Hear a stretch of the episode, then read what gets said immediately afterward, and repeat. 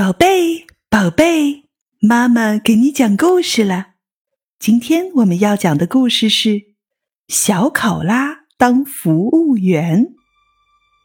袋鼠阿姨在森林的边上开了一家跳跳饭店，小动物们来来往往都进来坐坐，吃点饭或者喝碗茶，歇歇脚，聊聊天。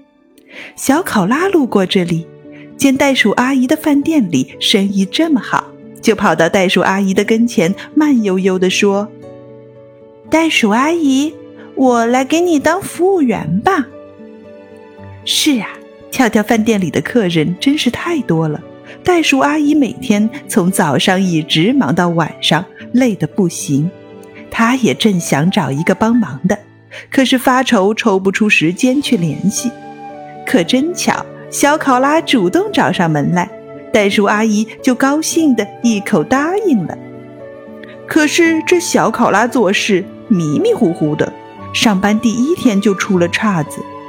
他把小松鼠要的一盘松果端给了大象，把大象要的果仁大蛋糕端给了小猫，把小猫要的两条炸小鱼送给了小狗，把小狗要的肉骨头端给了小猴子，把小猴子要的蒸螃蟹端给了小松鼠。这大象左等右等，他的大蛋糕也不来，以为这松果是赠送的，就拿起一颗来尝一尝。呸呸，真难吃！也许这一颗是坏的吧？大象吐出来，又拿起一颗松果，发现还是那么难吃。他把松果一颗一颗都掰开，每颗松果里面都是一样的。他把松果推到一边，一心一意地等着自己的果仁大蛋糕。这边，小猫看到小考拉给他端来了一个超级大蛋糕，还以为是赠送的。他想：难怪袋鼠阿姨的生意这么火热。我只要了两条小炸鱼，她却派人送过来这么大的一个蛋糕，真是太客气了。小猫只吃掉了大蛋糕的一个角，就再也吃不下去了。它抱着肚子直哼哼。小狗看到小考拉给它端来的两条小炸鱼，也以为是赠送的。它张开大嘴巴，一口想把两条小炸鱼吃下去，却被鱼刺扎疼了嘴巴。小狗慌忙地把鱼又吐了出来。这时候，小猴子看到小考拉给他端来了一盘肉骨头，他也以为是赠送的，他就拿起一块大骨头咬了一口，硬邦邦的。他想，真没意思，闻起来这么香，却不能吃，也许是用来熏房间的吧。小松鼠看到小考拉给他端来的蒸螃蟹，同样以为是赠送的呢。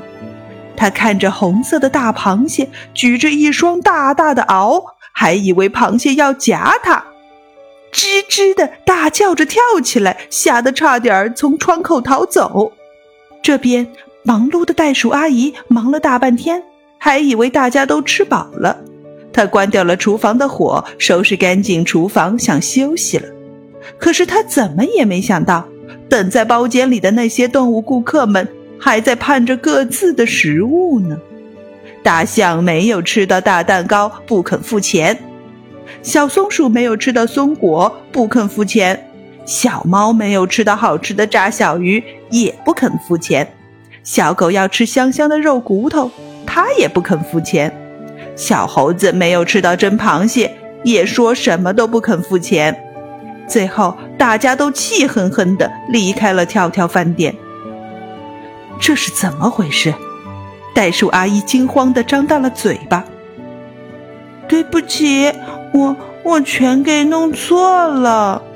小考拉红着脸道歉说：“袋鼠阿姨白忙活了大半天，一分钱也没挣到，还赔了许多钱。”她只好对小考拉说：“看来这一份工作不适合你呀。”粗心的小考拉。真该好好的想一想了。是啊，以后做事情的时候再也不能这么粗心了。故事讲完了，如果你喜欢我的故事，请分享给更多的妈妈和宝宝们吧。接下来让我们在阿尔法脑波音乐中享受放松和愉悦吧。